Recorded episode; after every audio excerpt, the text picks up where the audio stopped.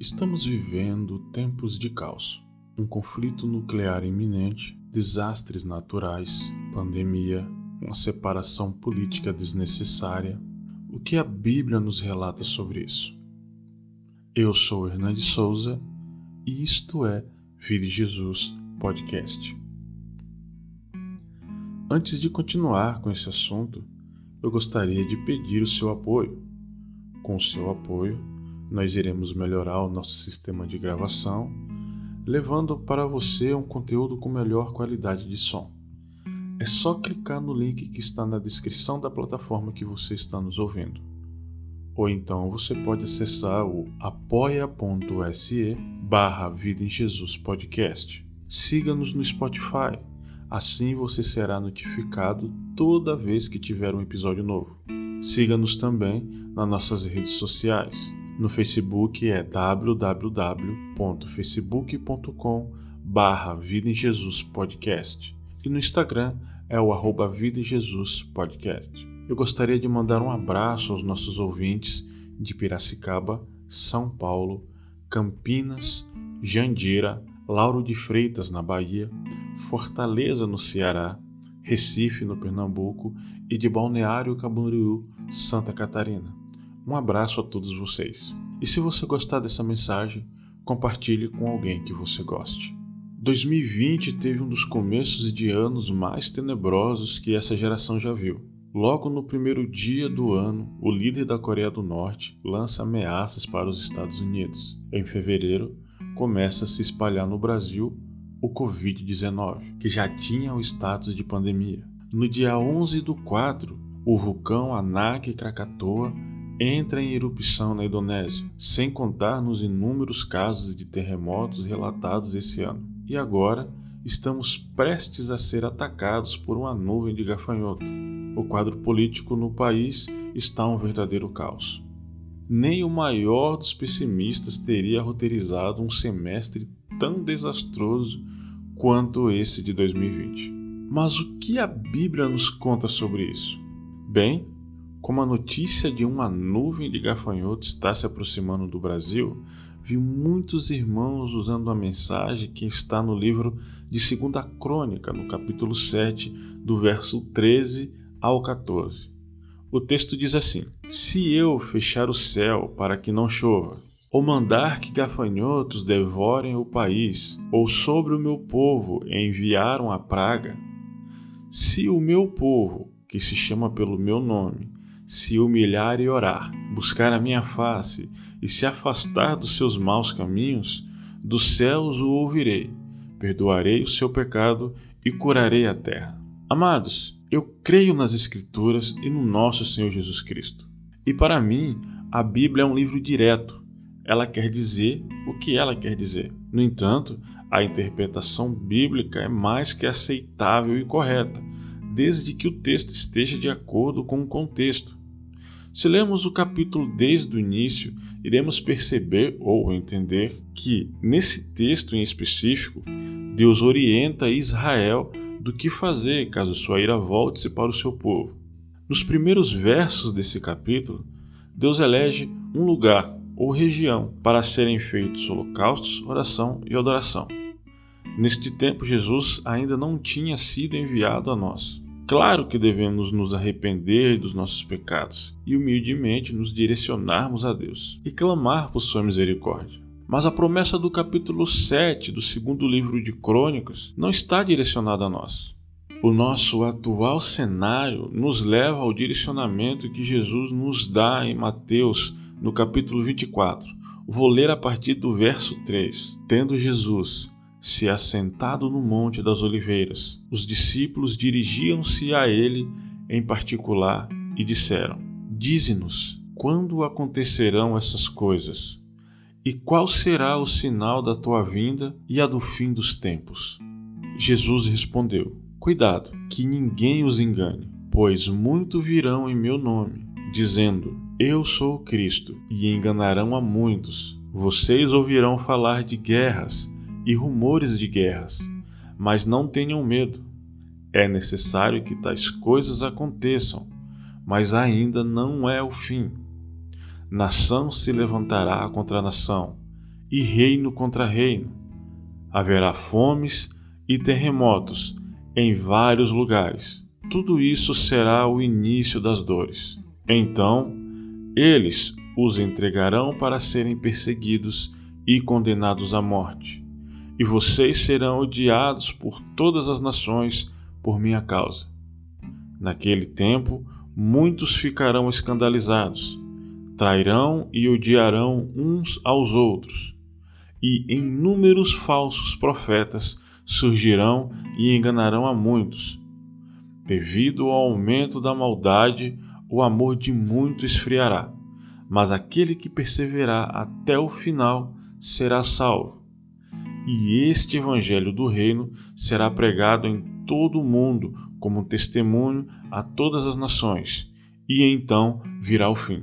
Assim, quando vocês virem o sacrilégio terrível do qual falou o profeta Daniel no lugar santo, quem lê, entenda. Então os que tiverem na Judéia fugirão para os montes. Quem estiver no telhado de sua casa não desça para tirar dela coisa alguma. Quem estiver no campo não volte para pegar seu manto. Como serão terríveis aqueles dias para as grávidas e para os que estiverem amamentando. Orem para que a fuga de vocês não aconteça no inverno, nem no sábado, porque haverá então grande tribulação, como nunca houve desde o princípio do mundo até agora, nem jamais haverá. Se aqueles dias não fossem abreviados, ninguém sobreviverá, mas por causa dos eleitos, aqueles dias serão abreviados. Se, então, alguém lhes disser: Vejam, aqui está o Cristo, ou ali está ele, não acreditem, pois aparecerão falsos cristos e falsos profetas, que realizarão grandes sinais e maravilhas para, se possível, enganar até os eleitos. Vejam que eu os avisei antecipadamente. Assim, se alguém lhes disser, ele está lá no deserto, não saiam, ou ali está ele, dentro da casa, não acreditem, porque assim como relâmpago sai do Oriente e se mostra no Ocidente, assim será a vinda do Filho do Homem. Onde houver um cadáver, aí se ajuntarão os abutres. Imediatamente após a tribulação daqueles dias, o céu escurecerá, e a lua não dará sua luz, as estrelas cairão dos céus, e os poderes celestiais serão abalados. Então aparecerá no céu o sinal do Filho do Homem, e todas as nações da terra se lamentarão, e verão o Filho do Homem vindo nas nuvens do céu com poder e grande glória. E ele enviará os seus anjos com grande som de trombeta, e estes reunirão os seus eleitos dos quatro ventos, de uma a outra extremidade dos céus. Aprendam a lição da figueira, quando seus ramos se renovam e suas folhas começam a brotar, vocês sabem que o verão está próximo. Assim também, quando vier todas estas coisas, saibam que ele está próximo as portas. Eu lhes asseguro que não passará esta geração até que todas estas coisas aconteçam. O céu e a terra passarão, mas as minhas palavras jamais passarão. Quanto ao dia e à hora, ninguém sabe, nem os anjos dos céus, nem o filho, senão somente o Pai. Como foi nos dias de Noé, assim também será na vinda do filho do homem pois nos dias anteriores ao dilúvio o povo vivia comendo e bebendo, casando-se e dando-se em casamento, até o dia em que Noé entrou na arca, e eles nada perceberam, até que veio o dilúvio e os levou a todos. Assim acontecerá na vinda do Filho do Homem. Dois homens estarão no campo, um será levado e o outro deixado. Duas mulheres estarão trabalhando no moinho, uma será levada e outra deixada. Portanto, vigiem, porque vocês não sabem em que dia virá o Senhor.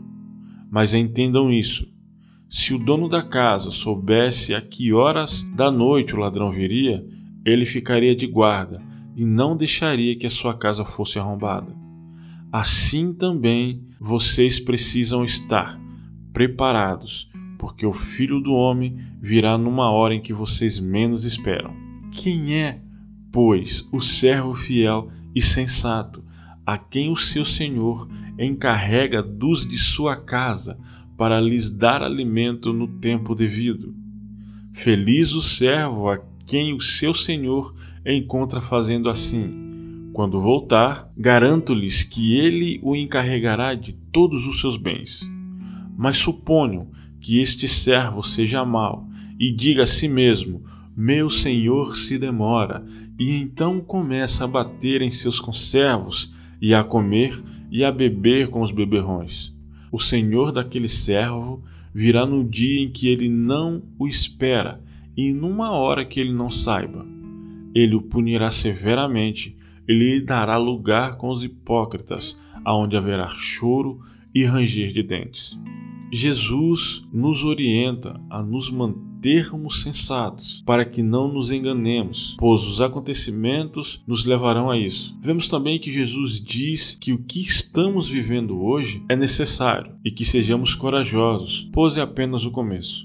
Cabe a nós, nesse dia, nos mantermos vigilantes, em oração e conduta, assimilarmos o máximo do comportamento de Jesus, evitarmos coisas que tirem a nossa paz e a calma necessária para mantermos a idoneidade, continuar proclamando o Evangelho conforme ele, Jesus Cristo, nos ensinou, espalhar amor, perdão e, mais do que nunca, ser um ponto de esperança para os perdidos. Eu sou Hernandes Souza, fiquem todos com Deus e até a próxima, se assim Deus nos permitir.